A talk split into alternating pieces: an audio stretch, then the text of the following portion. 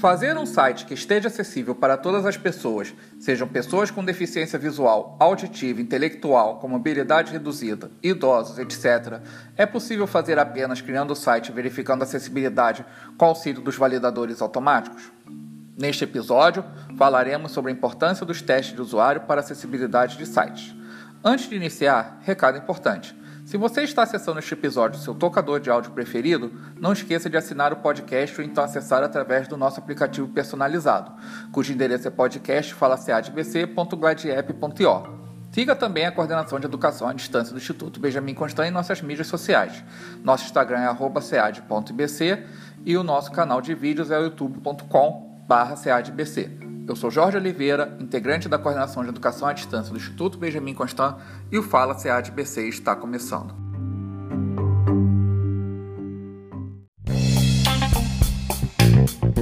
Fala SEAD BC. Áudio conhecimento de qualidade. Há mais de 10 anos, estudo e pesquiso sobre acessibilidade digital, web e tecnologias assistivas, e sempre defendo o assunto deste episódio.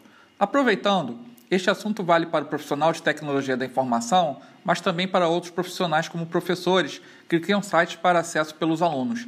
Sei que muitos docentes acessam nosso podcast.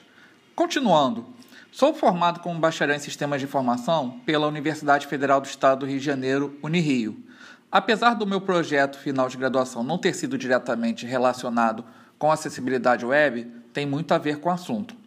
Graças ao conhecimento que adquiri com muita leitura durante minha pesquisa acadêmica, mas também com o que foi ensinado a mim pela minha orientadora de graduação, a professora Simone Bacelar, Léo Ferreira, Horácio Soares, Leda Espelta e o saudoso Marco Antônio de Queiroz, aprendi que, primeiro, a acessibilidade deve ser implantada desde o início de qualquer projeto web, desde fazer um simples site até um portal web de grande porte pois cuidar da acessibilidade no início é muito melhor do que acessibilizar depois que o site ou portal já está pronto. Segundo, fazer um site acessível não é apenas criar um site e durante a criação ficar verificando a acessibilidade com um site validador como o Access Monitor Plus, Access Web, Wave, etc., pois isso não garantirá plenamente a acessibilidade. Cito um exemplo. Vou trazer para a área da deficiência visual, que é o público-alvo do Instituto Benjamin Constant. Uma pessoa cria um site onde tem uma imagem e nesta imagem insere uma audiodescrição no campo de texto alternativo ou caption errada. Por exemplo, a imagem é de uma bola e por engano quem fez o site disse que a imagem é de uma caixa. Ao verificar o site com um site validador de acessibilidade, o mesmo dirá que o site não tem erro de acessibilidade, pois a imagem está com descrição. O criador do site, ao fazer uma verificação de acessibilidade junto com uma pessoa com deficiência visual, utilizando o programa leitor de tela, que já foi explicado num episódio anterior deste podcast, no notebook, ao acessar o site, por exemplo, falando sobre futebol, chega na imagem e o leitor de tela diz que a imagem que aparece é uma caixa. A pessoa com deficiência visual pode perguntar ao criador do site sobre a imagem por ela aparecer fora de contexto com o site. Com isso, o criador do site perceberá que a audiodescrição da imagem está errada e providenciará correção. Definindo, teste de usuário em site é a execução, no site, pelo usuário voluntário, de tarefas determinadas pelo criador do site. Estas tarefas podem ser desde obter uma informação que está numa tabela dentro do site, o acesso de determinada imagem, etc.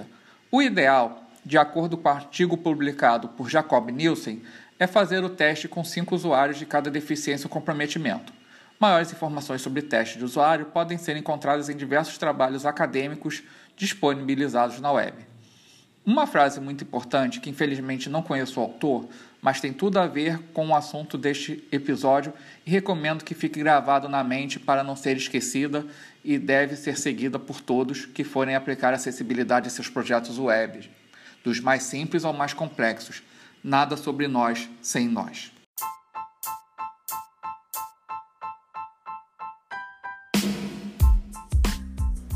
Se você quiser informações sobre os cursos e oficinas à distância da SEAD-BC, como ementa, processo de inscrição, pré-requisitos e datas de realização, acesse nosso site ead.ibc.gov.br.